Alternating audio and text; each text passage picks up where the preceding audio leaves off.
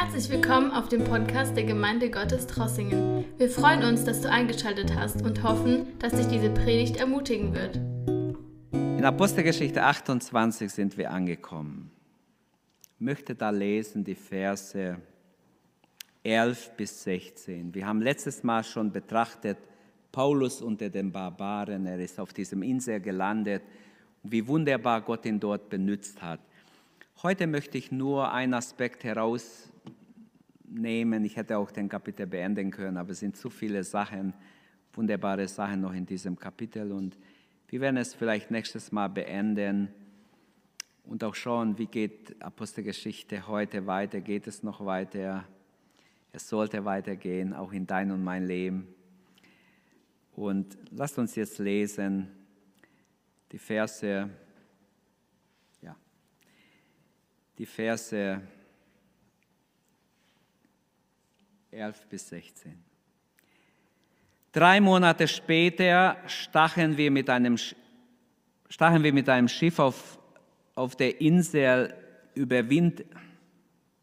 Ich muss noch einmal lesen, ich sehe, es glänzt alles hier.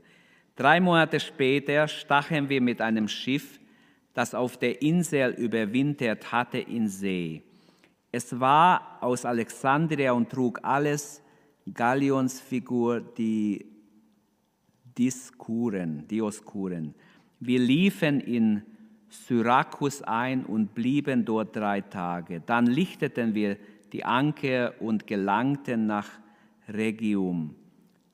Tags darauf setzte Südwind ein und so erreichten wir in zwei Tagen Puteoli.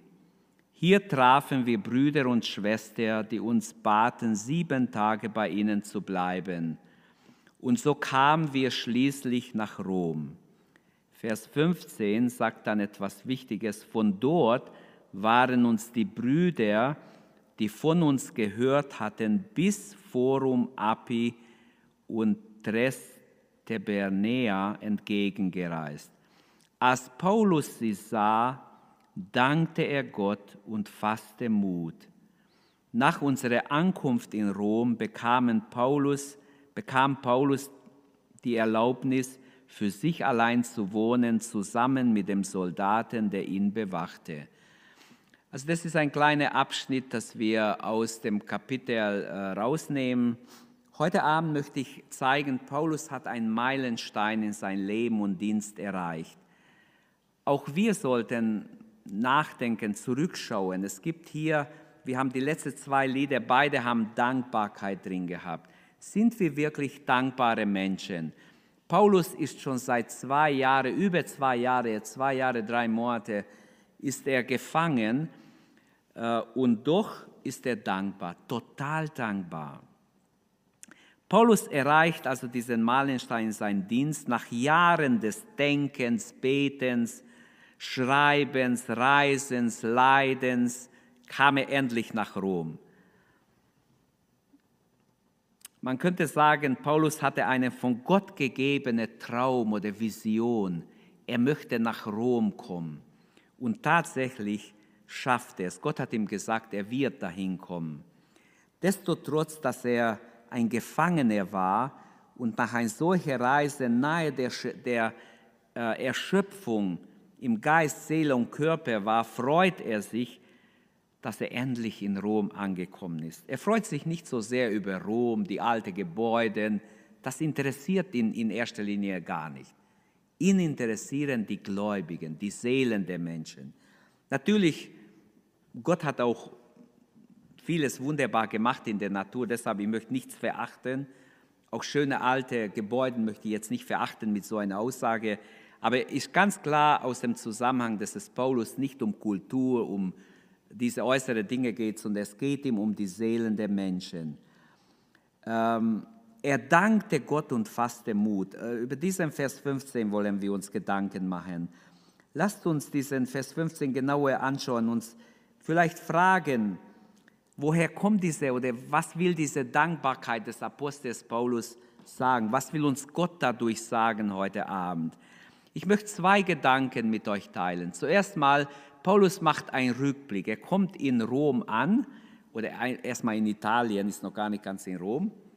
es wird zwar vorgegriffen, aber noch ist er gar nicht in Rom, aber er ist angekommen in Italien sozusagen und ähm, er macht einen Blick rückwärts in die Vergangenheit und er macht einen Blick vorwärts in die Zukunft.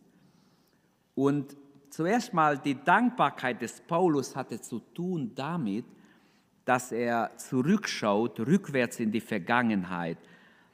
Es heißt im Vers 15, als Paulus sah, als er das sah, dankte er Gott und fasste Mut. Die Ursache seiner Dankbarkeit war folgendes. Die Brüder, die äh, vorher heißt es, dass die einen im Vers 14 heißt es, dass äh, sie Brüder und Schwestern getroffen haben. Wo war das? In Puteoli. Und sie haben Gläubige getroffen. Die Nachricht ging ganz schnell, obwohl es kein Handy, kein Internet gab vielleicht nicht mal die Post wie heute, aber es ging ziemlich schnell nach Rom, die Leute hörten es und kommen dem Paulus entgegen. Und als Paulus sieht, dass die Leute ihm entgegenkommen, war es sehr, sehr ermutigt. Die Erfüllung eines wiederholten Gebetes, kann man sagen. Ich sehe es dort nicht. Ach, ich bin erst beim Text, Entschuldigung. Geht nicht. Anschluss bedienen. Also ihr habt ihr alles drin beim ersten Gedanken. Etwa fünf Jahre zuvor hat er den Brief an die Römer geschrieben, bevor er nach Rom kommt.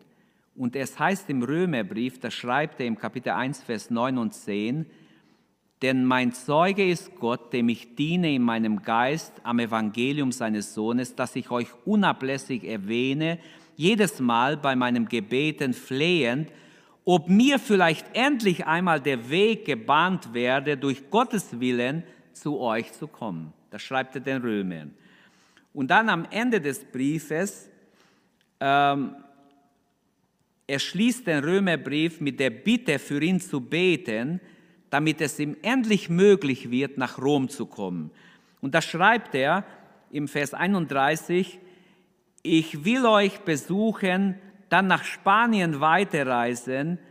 Ich weiß aber, wenn ich zu euch komme, werde ich mit der Fülle des Segens Christi kommen. Ich bitte euch, meine Brüder, im Namen Jesu Christi unseres Herrn und bei der Liebe des Geistes, steht mir bei und betet für mich zu Gott. Und dass ich, wenn ich, wenn es Gottes Wille ist, voll Freude zu euch komme und mich mit euch erquicke. Er sagt nicht und euch erquicke. Es wäre vielleicht fast zu egoistisch. Er will auch erquickt werden. Auch er braucht Erquickung von Gott. Wir alle brauchen, auch der Prediger oder egal, ob er ein Apostel wäre, ein Missionar, wer er ist, jeder braucht Erquickung von Gott. Alle Gläubige, aber auch alle, die mitarbeiten. Und man kann sagen, jetzt sind fünf Jahre vergangen und nach fünf Jahren kommt er endlich an. Wahrscheinlich hat die Gemeinde in Rom immer wieder gebetet. Wir haben gehört von Apostel Paulus, von, von seinem segensreichen Dienst. Beten wir, dass er endlich nach Rom kommen kann. Und bisschen durch Umwege, aber Gott hat ihn hingebracht.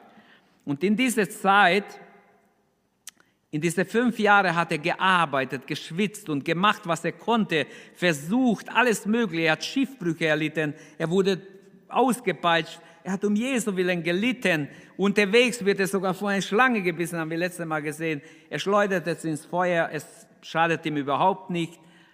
Verstehen wir, warum Paulus sich freute, als die Brüder von Italien ihm entgegenkommen, circa 60 Kilometer, wahrscheinlich zu Fuß, kommen sie ihm bis Api entgegen. Und Gott hatte praktisch die Gebete erhört für Paulus ist es ein Meilenstein, ein wichtiger Meilenstein in seinem Leben. Er hat etwas erreicht. Das war ein großer Wunsch, den er hatte, dass er bis nach Rom kommt. Und die Frage ist, hast du so einen Meilenstein oder Meilensteine in dein Leben? Oh, du sagst vielleicht 2020 war nicht gerade für Meilensteine gut. Aber trotzdem, mit Gott können wir selbst in diesem komischen Jahr, wie es auch war, ein Meilenstein in unser Leben erleben. Amen. Du kannst Gebetserhörungen erleben. Viele sagen, oh, dieses Jahr ist so anders und so komisch und so, nicht so wie sonst. Aber hast du Meilensteine in deinem Leben? Schauen wir ab und zu zurück. Fragen wir uns, woher kommen wir, wohin gehen wir, wie weit sind wir gekommen? Paulus freut sich über die Brüder.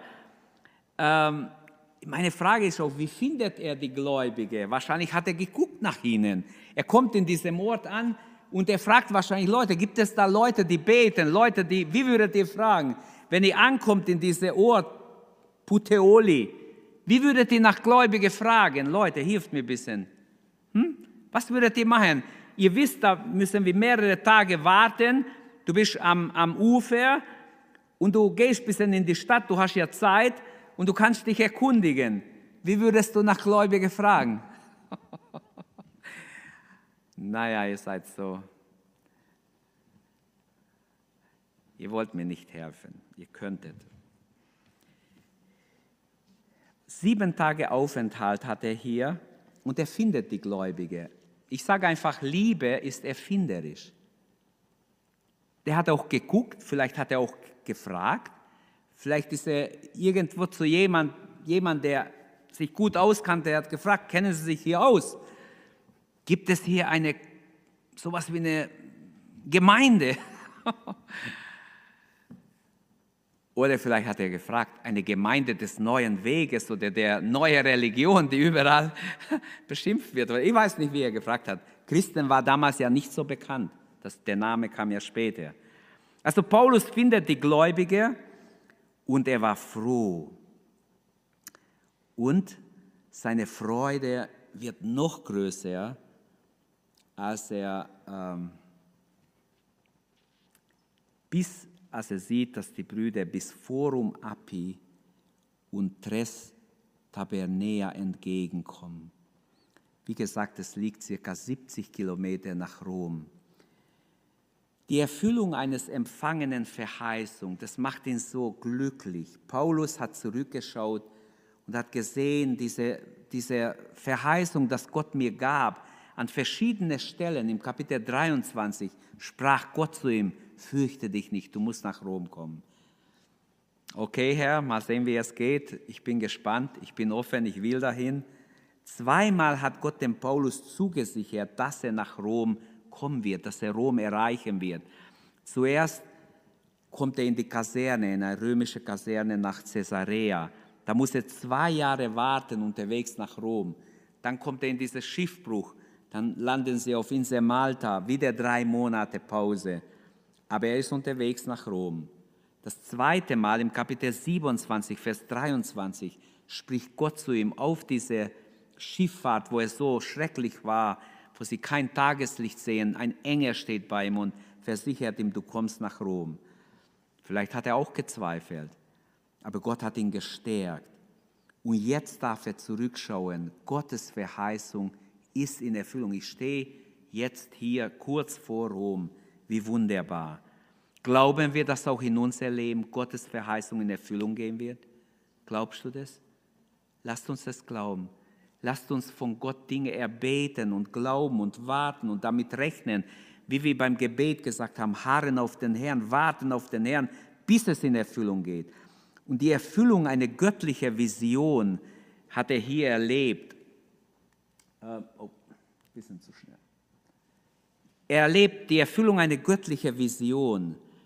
Äh, niemand kann den Römerbrief durchlesen, ohne den Willen Gottes für unser Leben zu erfahren. Was hat er alles in diesen Brief hineingepackt?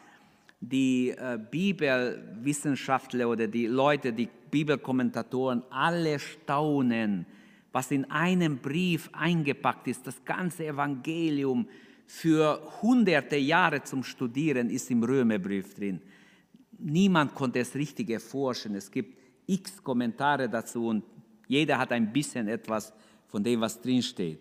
Aber es ist einfach inspiriert vom Heiligen Geist. Und Paulus schreibt dort zum Beispiel ein Vers, das wir alle kennen, in Römer 8, 28, alle Dinge dienen zum Besten denen, die Gott lieben, die nach seinem Plan, seinem Vorsatz erwählt sind und so weiter berufen sind. Also wir müssen sehen, wir sind wertvoll in Gottes Augen. Paulus war wertvoll. Jeder Christ, der gerettet ist, sollte sich so sehen, wir sind wertvoll in Gottes Augen. Deshalb jagt dich der Teufel. Jemand hat gesagt, nach einem Sack Spreu wird der Teufel nicht kommen. Wenn, wenn der Teufel dich versucht und dir, gegen dich ist, dann ist es ein Beweis, dass du Weizen bist, nicht Spreu.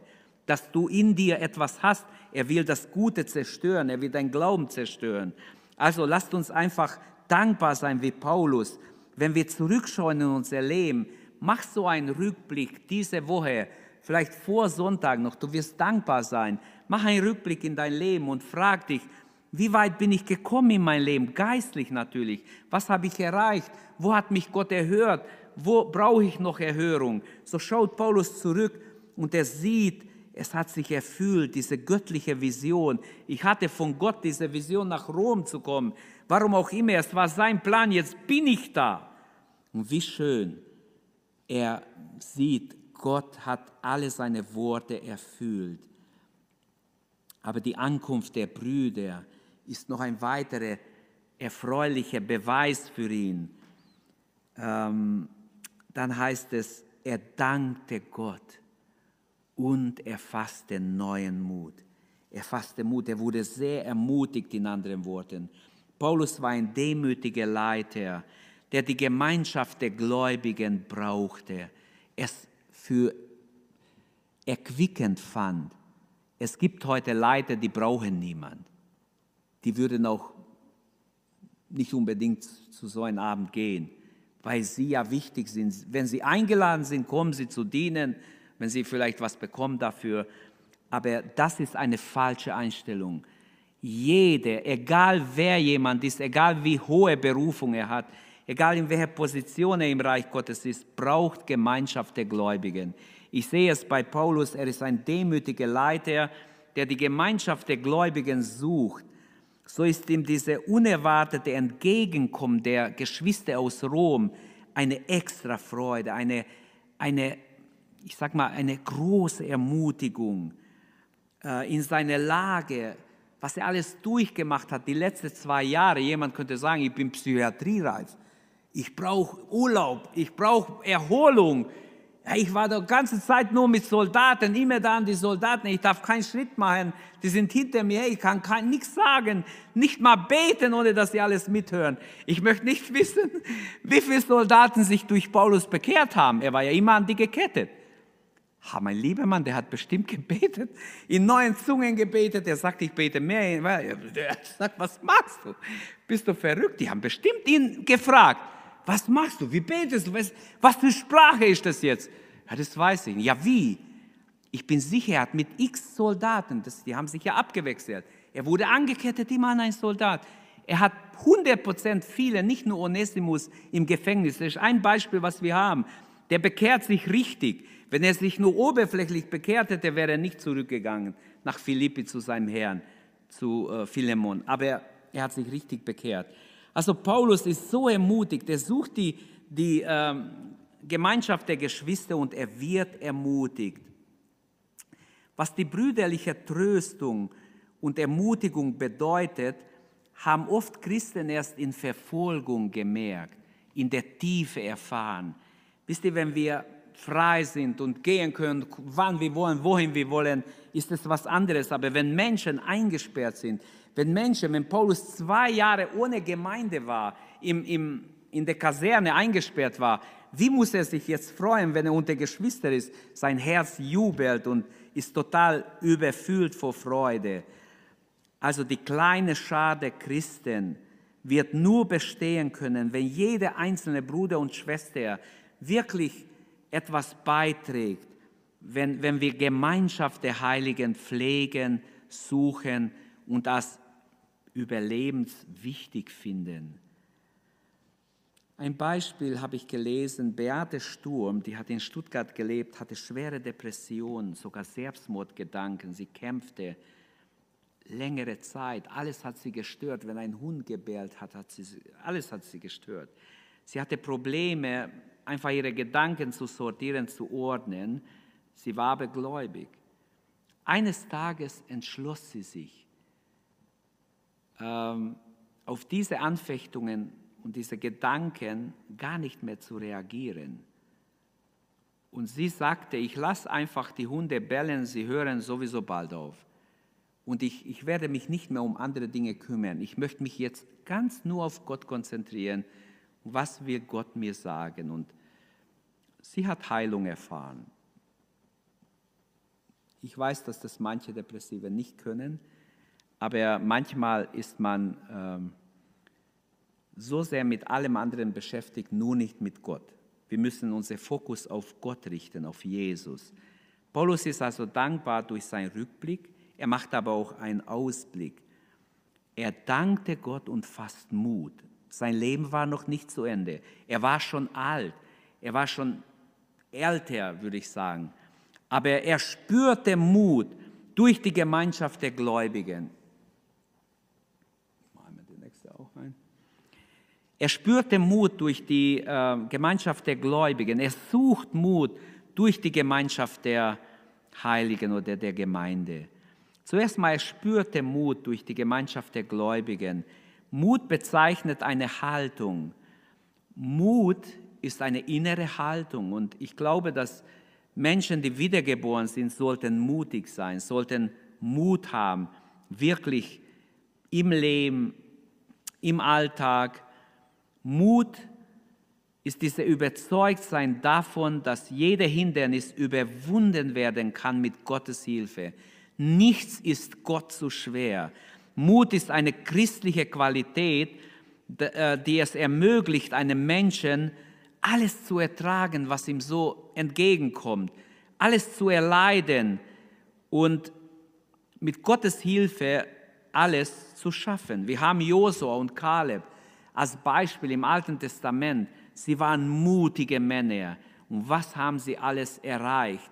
Sie waren aber in der Minderheit. Es waren nur wenig mutige Männer damals in Israel, wenigstens so sieht man es auch bei Gideon. Die Leute gehen scharenweise heim, haben Angst. Mut beinhaltet ein Risiko. Im Glauben Mut zu sein, das bedeutet nicht, dass wir Gott äh, versuchen sollen. Aber trotzdem, eine Glaubenshaltung hat ein gewisses Risiko in sich. Jonathan ging ein Risiko ein und griff die Vorposten der Philister an. Gott hat ihm nicht vorher gesagt, geh ruhig, ich werde alles für dich meinen, du wirst sie zu zweit besiegen. Ja, wenn das Gott gesagt hätte, so wie wir vielleicht eine Stimme hören und dann es machen, dann wäre es kein Risiko. Erst der ging zum König hinein, ohne zu wissen, dass er sein Zepter ihr gegenüberstreckt und sagt, komm her, was hast du auf dem Herzen, was willst du sagen, was ist dein Anliegen? Sie hat gesagt, komme ich um, so komme ich um, ich gehe trotzdem rein. Wenn ich sterbe, sterbe ich.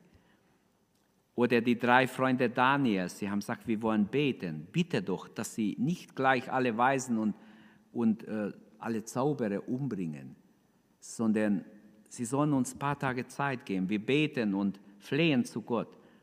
Genauso hätte Pontus Pilatus mutig sein können. Er hätte im Glauben sagen können, und ich lasse diesen frei. Aber er war nicht bereit, ein Risiko einzugehen. Ihm war wichtig seine Beziehung zu Menschen. Und so hat er seine Hände gewaschen und hat versagt. Gott wird dir und mir Möglichkeiten geben, wo wir die Möglichkeit haben, ein Risiko einzugehen, Mut zusammen und zusammenzureißen und mutig zu sein und vielleicht ein Zeugnis zu geben oder jemand was zu sagen oder ein Gespräch anzufangen. Hab Mut, fürchte dich nicht. Hab Mut, Gott wird dir helfen, Gott wird dich unterstützen.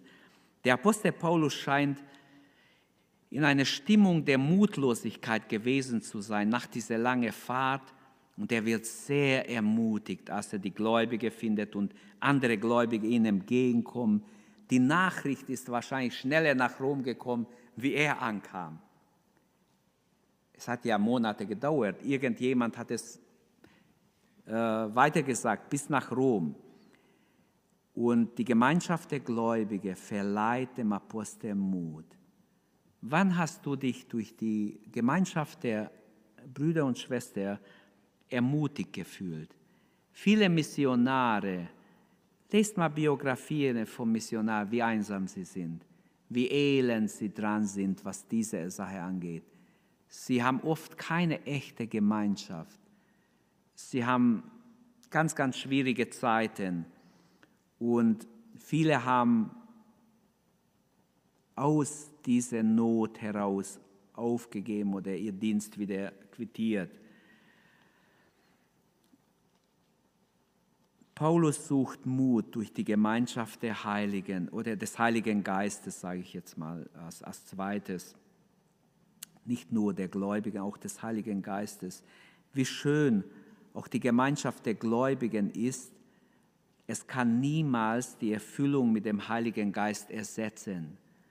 Die Gemeinschaft der Gläubigen und die Gemeinschaft des Heiligen Geistes, beides haben wir im Neuen Testament immer wieder. Und für Paulus war es ein Moment, so ein Meilenstein in seinem Dienst. Jetzt bin ich wirklich bis nach Rom gekommen.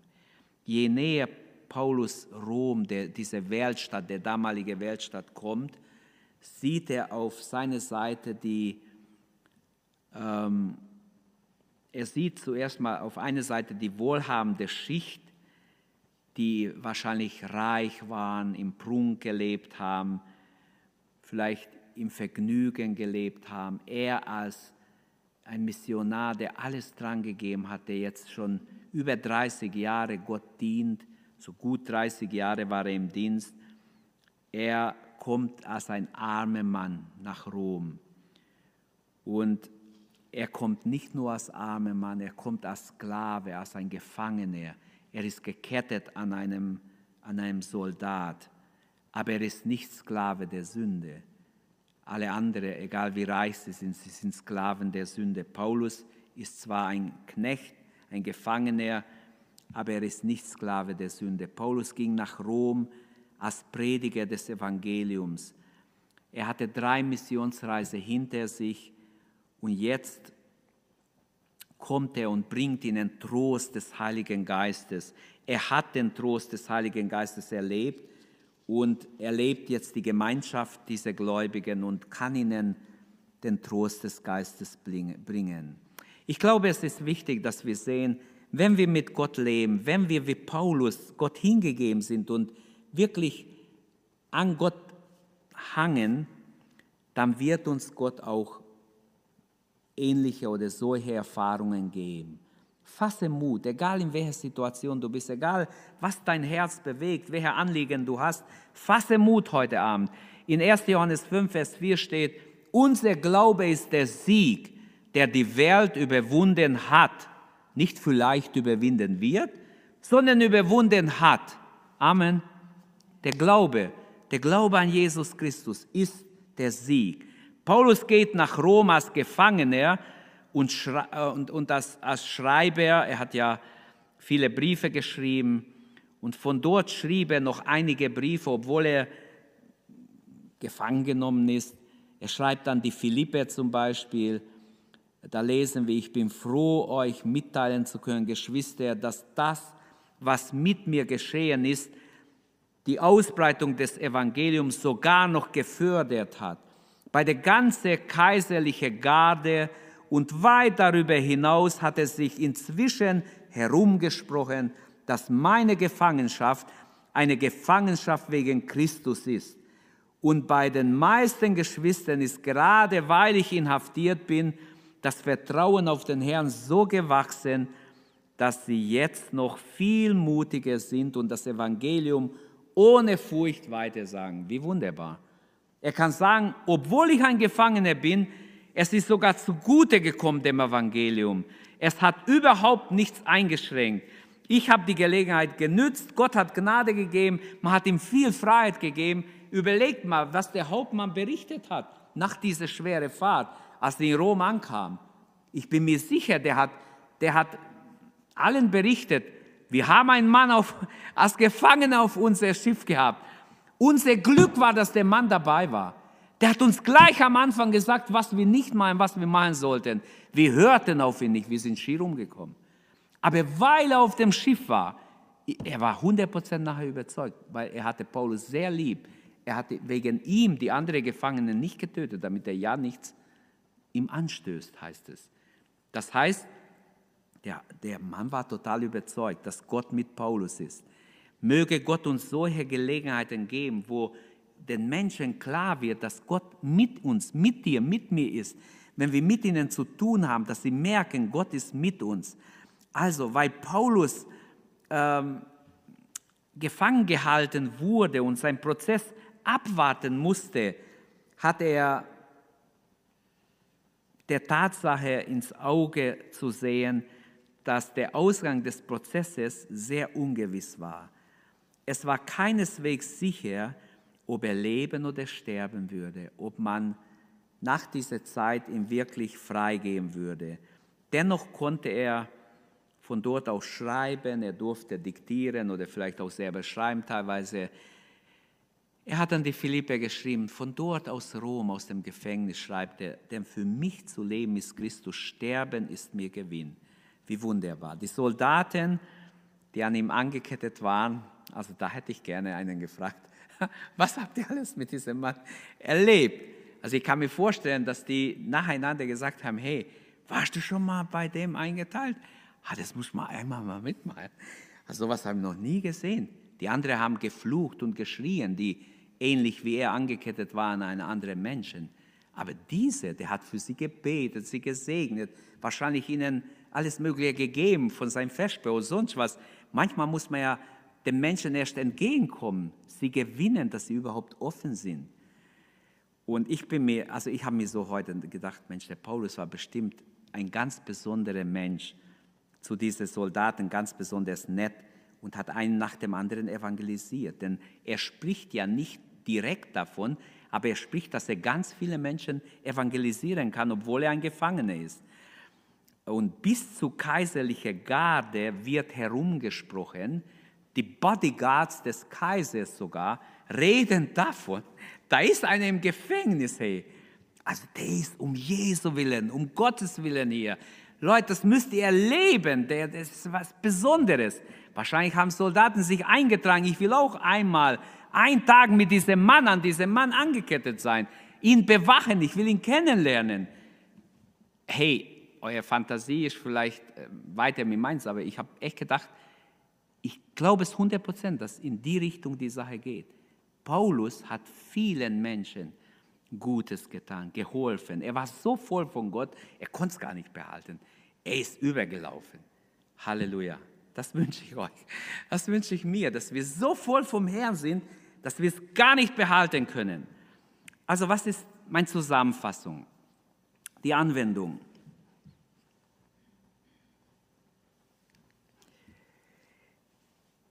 Hier wäre es leichter, dann sehe ich es, aber so ist auch okay. Wir haben den, Meil, wir haben den Meilenstein des Paulus gesehen, eines Mannes Gottes angeschaut, der rückwärts blickt. Und was lehrt uns dieser Rückwärtsblick bei ihm? Auch wir sollten stehen bleiben, nachdenken. Es gibt ein paar so Beispiele in der Bibel.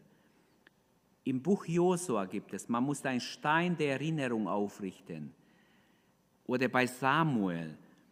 Auch in dein und mein Leben sollten so Augenblicke sein, wo wir nachdenken, wo wir beten, vielleicht mal einen Fastentag einlegen und nachdenken, Herr, wo stehe ich geistlich? Was habe ich erreicht?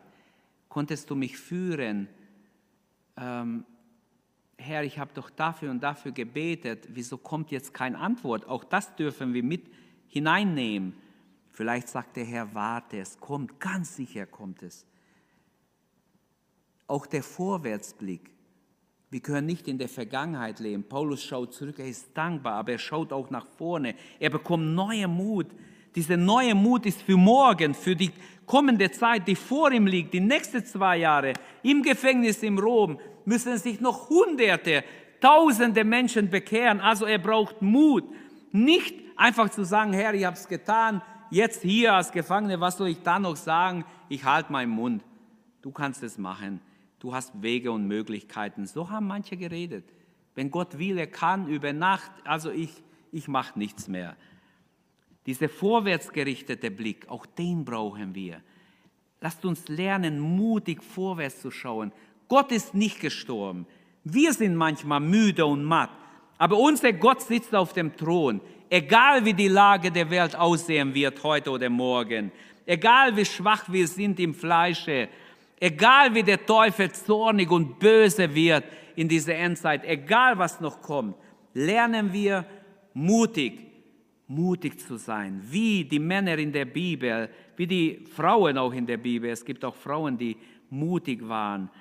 Und lasst uns von ihnen, von den Menschen der Bibel lernen, wie Abraham Gott zu gehorchen, wie Mose für Gott zu leiden oder wie Josef zu, zu leiden für Gott.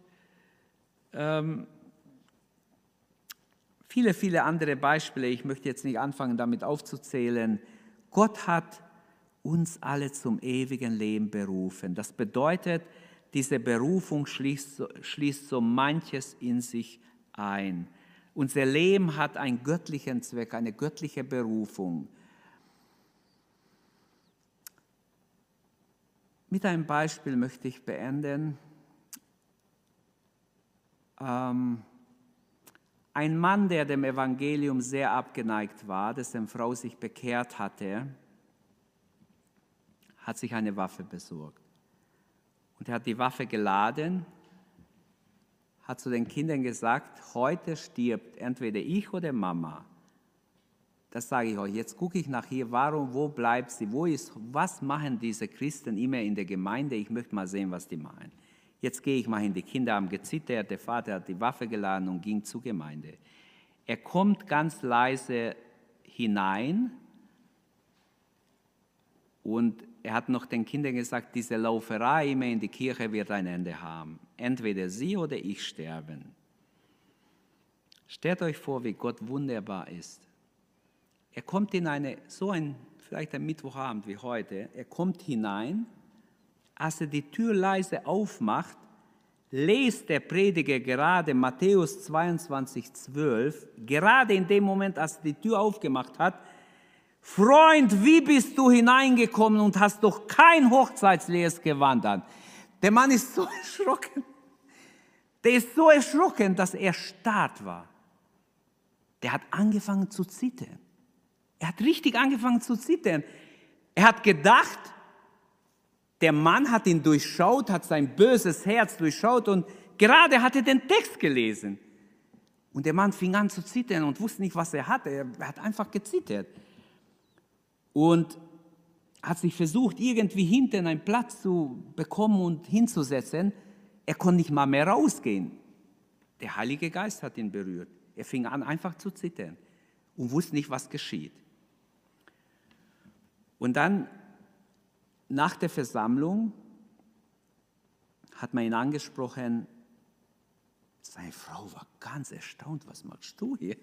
Wie kommst du denn hierher? Sie ist zu ihm gegangen und er hat kein Wort geredet. Er war wie, wie stumm. Sie sind gegangen und auf dem Weg nach Hause fing er plötzlich an. Er hat gesagt, du, was ist heute Abend passiert? Von wo kennt euer Prediger mich? Von wo wusste er, was ich vorhabe? Ja, was meinst du denn überhaupt? Weißt du, was ich den Kindern gesagt habe? Er hat die Waffe rausgeholt, er hat gesagt, guck mal, die Waffe ist geladen. Sie ist richtig erschrocken. Was, was wirst du? Und er hat gesagt, ich hatte das vor. Entweder du oder ich sterben heute. Ich, ich habe gedacht, wer weiß, was ihr da macht. Ich werde dich direkt erschießen. Und sie gingen gerade, müssten über einen Fluss nach Hause. Da war ein kleiner Fluss. Und vorher hat er es rausgeholt. Und er hat gesagt, und jetzt, diese Waffe gleich wieder ins Wasser. Er hat es im Fluss geworfen. Er hat geweint, sie gingen nach Hause und er hat sich daraufhin bekehrt. Er wurde auch ein Nachfolger Jesu. Er hat seine Frau um Entschuldigung gebeten und seine Kinder und hat sich wunderbar bekehrt.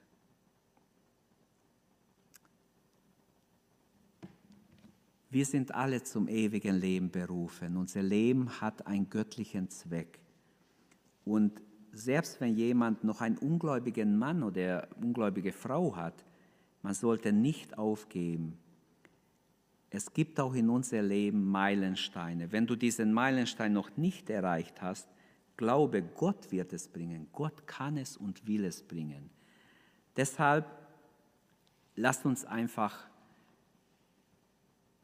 unsere Aufgabe ist, wie Paulus an Gott hängen.